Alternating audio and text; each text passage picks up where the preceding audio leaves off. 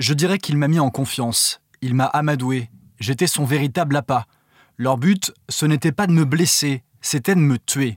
Ces mots, ce sont ceux de Chris. Ce Marseillais de 24 ans a été victime d'un guet-apens en raison de son orientation sexuelle.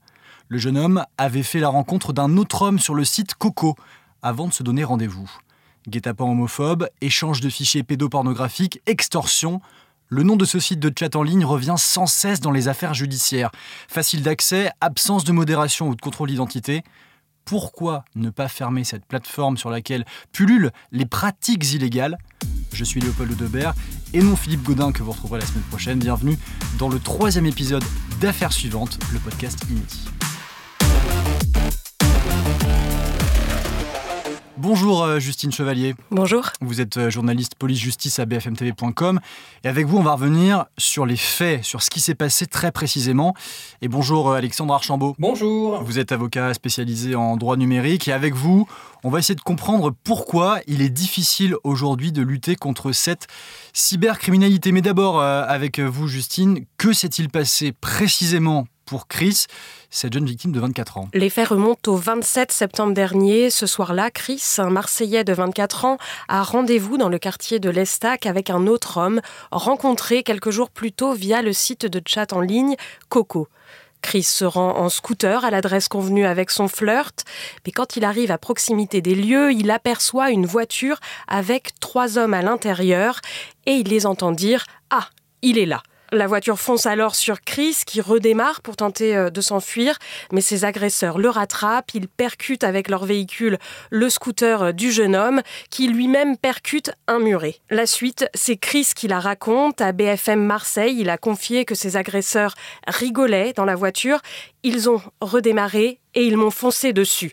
Par chance, il y avait des voitures garées, et entre deux voitures, avant qu'il me percute, j'ai sauté. Chris parvient alors à se réfugier dans un tunnel, il appelle la police qui tarde à arriver et prévient finalement son oncle, lui aussi policier mais hors service, qui vient lui porter secours. Chris, depuis, a porté plainte. Et pour Chris, Justine, il n'y a pas de doute, il a été victime d'un guet-apens homophobe. Chris avait en effet euh, rencontré un homme quelques jours plus tôt sur le site euh, Coco. Ils ont flirté pendant euh, quelques jours, se sont échangés leur numéro, leur Snapchat, avant de se donner rendez-vous physiquement. D'ailleurs, Chris nous l'a confié dans un premier temps, il n'a pas évoqué les circonstances dans lesquelles il avait fait la rencontre de son agresseur. Le jeune homme disait avoir honte, puis il en a parlé à des proches qui l'ont rassuré, qui lui ont dit que c'était lui, la victime, et qu'il ne fallait pas avoir honte. Donc Chris a décidé euh, de prendre la parole, de raconter son histoire à la police, puis sur Instagram, puis euh, dans les médias. Chris euh, veut notamment prévenir, avertir d'autres jeunes hommes comme lui pour que ça ne se reproduise pas. Oui, parce que ce qu'il faut préciser, c'est que le cas de Chris n'est en rien un cas isolé. Pas du tout, il n'y a pas de statistiques, mais de plus en plus, les victimes dénoncent ce type d'agression, osent sortir de leur silence. En juin dernier, à Limoges, un homme de 40 ans a été victime d'une très violente agression. Il a été ligoté, mis à nu, ses cheveux ont été coupés, il a été roué de coups par quatre personnes cagoulées. Ses agresseurs l'ont également forcé à aller retirer de l'argent au distributeur. Là encore, euh, la victime avait convenu d'un rendez-vous avec un homme rencontré sur Coco. Michel Solossi a lui aussi été pris au piège. Cet homme, père de famille, a été tué en 2018 à son domicile, poignardé à plusieurs reprises par un homme avec lequel il avait sympathisé sur le site de chat en ligne. Euh, Coco euh, faisait d'ailleurs partie du mode opératoire euh, de son agresseur puisqu'il avait déjà commis deux agressions homophobes auparavant et il a été condamné depuis à 22 ans de réclusion criminelle. Alors, guet-apens homophobe, on l'a vu, mais sur Coco, il y a aussi des arnaques, des échanges de contenu pédopornographique euh, oui, et l'une des affaires les plus sordides impliquant le site est peut-être celle qui sera jugée au printemps euh, prochain dans le Vaucluse. C'est un homme qui proposait à, d'autres hommes sur le site Coco de venir à son domicile afin euh, de violer sa femme qu'il avait au préalable droguée. 83 agresseurs ont été recensés, 51 ont pu être identifiés et donc ils seront jugés aux côtés du mari. Donc on l'a compris, Justine, ce site Coco, il est régulièrement cité dans les affaires judiciaires. Euh, très concrètement, pour les personnes qui nous écoutent et qui ne savent pas de quoi on parle, c'est quoi Coco C'est un site de chat en ligne, le premier de France selon, euh, selon l'entreprise, qui revendique également 500 000 visites par mois. D'abord immatriculé en France dans le Var, il est depuis établi dans l'île anglo-normande de Guernesey. L'interface, elle est ultra simpliste. Il est également très simple de s'y inscrire. C'est accessible par tous, même par tous ceux qui n'ont pas forcément une grande connaissance du web ou de l'informatique. Les utilisateurs échangent dans ce qu'on appelle des salons, c'est-à-dire des, forums classés par thème. Et la plupart de ces thèmes ont euh, une connotation euh, sexuelle. Il n'y a pas de modération sur ce site et il n'y a aucune vérification d'identité lors de l'inscription. Et on en parle, Justine, avec notre invité qui est avec nous. Hein, on vous le disait, maître Alexandre Archambault. Je le rappelle, vous êtes avocat spécialisé en, droit numérique. Bon, c'est vrai qu'on pourrait se dire que la solution, c'est tout bonnement de fermer ce site. Pourquoi il n'est pas fermé ce site? Ben, tout simplement parce que il en va sur Internet comme dans la vraie vie. C'est pas l'outil en soi qui est illégal, ce sont les utilisations que peuvent en faire. Et ça, c'est un principe qui remonte euh, à la Révolution française. Un intermédiaire technique n'a pas d'obligation générale de surveillance de l'activité de ses utilisateurs et n'est pas responsable de ce qui se passe et des méfaits euh, qui peuvent être perpétrés par les utilisateurs. Autant, ce n'est pas une irresponsabilité parce que comme ça a été souligné par vos journalistes, on a pu identifier les, les auteurs d'agressions euh, par, euh, par le site. Et donc, du coup, effectivement, il n'y a pas d'impunité, euh, il n'y a pas de Far West, ce n'est pas un vide juridique. Alors, je pense notamment peut-être aux, parents qui nous écoutent, qui se posent beaucoup de questions. Il y a quand même des obligations imposées à ce site en termes de modération, de surveillance des échanges? Non, c'est une légende urbaine. Ah, c'est très inquiétant euh, ce que vous dites quand même. On peut comme ça euh, euh, être sur un site sans aucune modération. Non, ce n'est pas très inquiétant puisque une nouvelle fois, c'est quelque chose, c'est un fondamental. Je comprends que ça puisse, que ça puisse choquer avec le ton de votre question. Ça peut interpeller, oui. Non, non, c'est quand même quelque chose qui remonte jusqu'à la Révolution parce que sinon, nous basculons dans une société de surveillance. la modération ne peut porter que sur signalement portant sur des contenus qui sont publics. Les échanges privés, une nouvelle fois, c'est un texte qui remonte à la Révolution française, qui a été sans cesse euh, consacré, c'est le principe de secret des correspondances. C'est-à-dire que voilà, on est confronté sur ce type de plateforme à euh, une problématique juridique. C'est-à-dire autant les contenus publics, typiquement les annonces, n'ont pas à être modérés a priori, mais par contre, s'il y a un signalement elles doivent être retirées.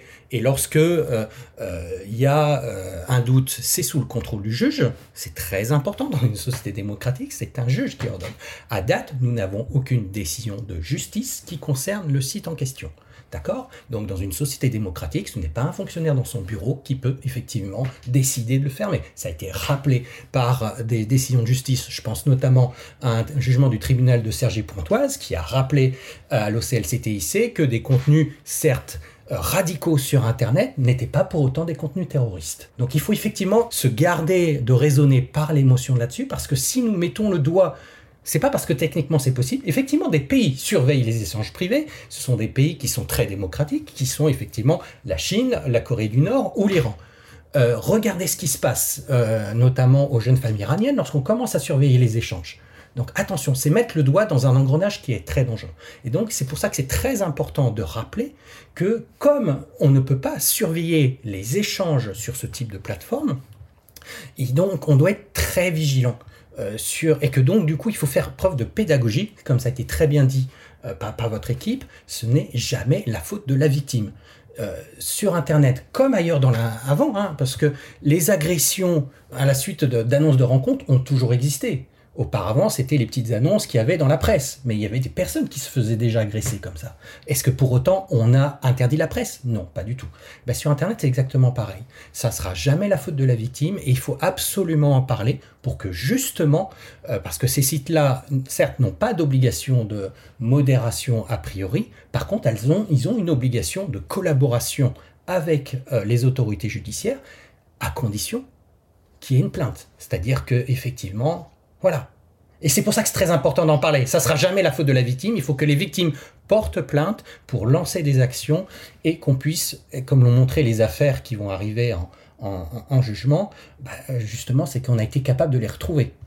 Et c'est pour ça qu'on en parle avec vous aujourd'hui, hein, parce que c'est une problématique évidemment euh, très importante. Mais c'est vrai qu'on se pose des questions à la place de toutes les personnes qui nous écoutent. Et, est-ce qu'on peut quand même euh, dire, évoquer le, fait que ces sites peuvent bannir les personnes euh, qui, euh, qui ne sont pas, qui ne respectent pas la loi, les signaler. Est-ce qu'elles en ont l'obligation, ça? Oui, elles, peuvent, elles ont l'obligation effectivement de signaler des abus, mais une nouvelle fois, si on les remonte, il n'y a aucune obligation générale de surveillance, c'est dans l'article 6 de la loi pour la confiance dans l'économie numérique, et c'est également dans le texte européen euh, Digital Service Act, il n'y a aucune obligation de surveillance des échanges a priori. Par contre, dès lors qu'il y a un signalement, ils doivent le traiter. Et si le signalement est sérieux, les, les autorités judiciaires doivent être saisies. Mais c'est les autorités judiciaires du pays d'établissement. Donc là aussi, ça pose, ça pose, ça pose après la question, effectivement, et ça, c'est la grande faillite de nos systèmes judiciaires, surtout en France. D'ailleurs, petite question, euh, indice, pour 1000 euros d'argent public, combien vont à la justice? À votre avis? Ah, alors une question qui nous est posée, Justine, euh, une idée? Je crois 5%. Oh là là là là Ça ferait effectivement 50 euros. Non, vous êtes à 0,7%. 0,7%. Voilà, c'est-à-dire 7, 7 euros. Et donc, effectivement, quand on consacre 0,7% euh, à la justice. Pour vous donner un ordre de grandeur, on est au dernier rang des nations les plus industrialisées. Et donc, globalement, ça veut dire qu'on ne consacre pas les moyens à la hauteur des enjeux à, la justice et donc au service enquêteur. Euh, vous avez un service euh, qui traite des problématiques de cybercriminalité. Il y a en tout et pour tout qu'une demi-douzaine de magistrats qui sont dédiés sur ce sujet-là, alors qu'ils sont plus de 120 à Berlin, ils sont 70 aux Pays-Bas. Et donc, à, date, à l'heure où je vous parle, euh, sur ce service qui traite les problématiques de cybercriminalité, donc, notamment euh, les, les, actes malfaisants en ligne, euh, il y a un peu moins de 600 dossiers qui sont traités aux alentours de, de, de mi-octobre. Il y a beaucoup plus que ça d'agissements malfaisants en ligne. Et donc, globalement, on se retrouve avec un système judiciaire et des services enquêteurs bah, qui essayent d'écoper l'océan, mais avec un Tupperware. Et euh, ce n'est pas effectivement digne euh, d'une société démocratique qui veut protéger les victimes. Et donc ça contribue à entretenir ce sentiment d'impunité. merci beaucoup maître d'avoir été avec nous et, on le répète évidemment ici, la prévention c'est le principal, il faut en parler, il ne faut pas laisser ces sujets euh, sous le tapis, c'est très important. Merci euh, aussi à vous Justine d'avoir été avec nous et à vous de nous avoir écoutés. Vous pouvez retrouver ce podcast et les autres épisodes sur bfmtv.com et sur toutes les plateformes de streaming. À la semaine prochaine.